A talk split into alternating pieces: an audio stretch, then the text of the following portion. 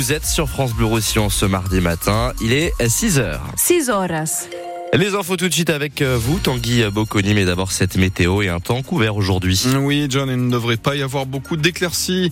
Selon Météo France, qui nous annonce un ciel voilé sur l'ensemble du département dès le début de l'après-midi et ce jusqu'à ce soir. La tramontane, elle perd un peu de sa puissance, mais elle soufflera tout de même encore entre 50 et 75 km heure en pleine.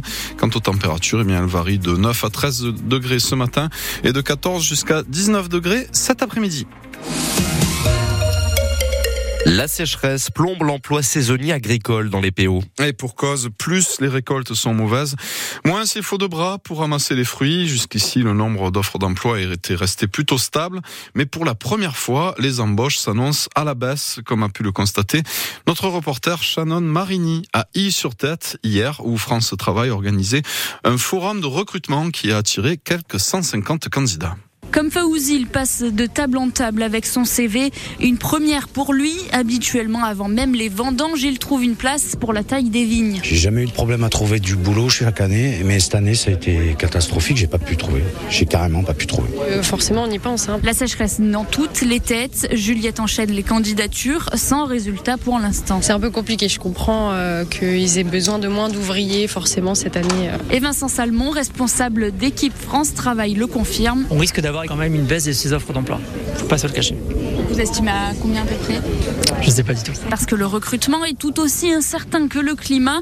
Maxime Margalet, arboriculteur bio à côté d'Île-sur-Tête. Alors là, pour le moment, on est un peu sur la retenue parce que on attend qu'il pleuve.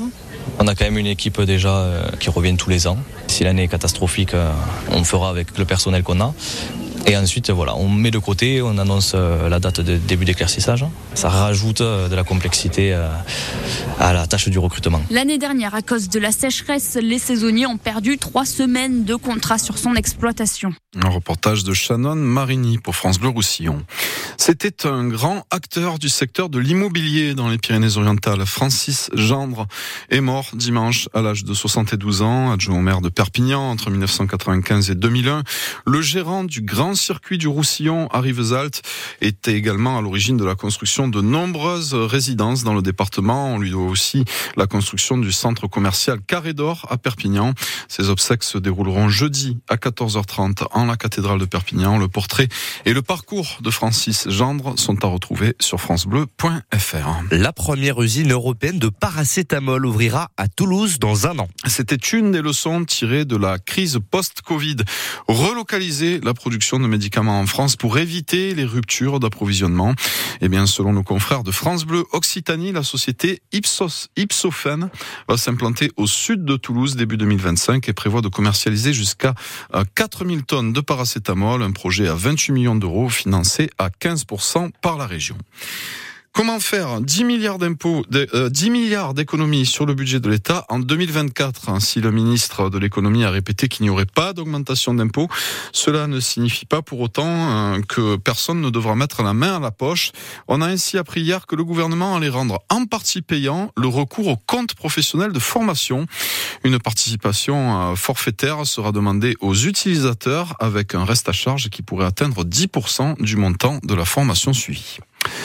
Changement d'adresse pour le festival Les Ânes Têtus. La première édition de ce festival familial électro-hip-hop avait rassemblé près de 2000 personnes euh, l'an dernier sur le parking du parc des expositions à Perpignan.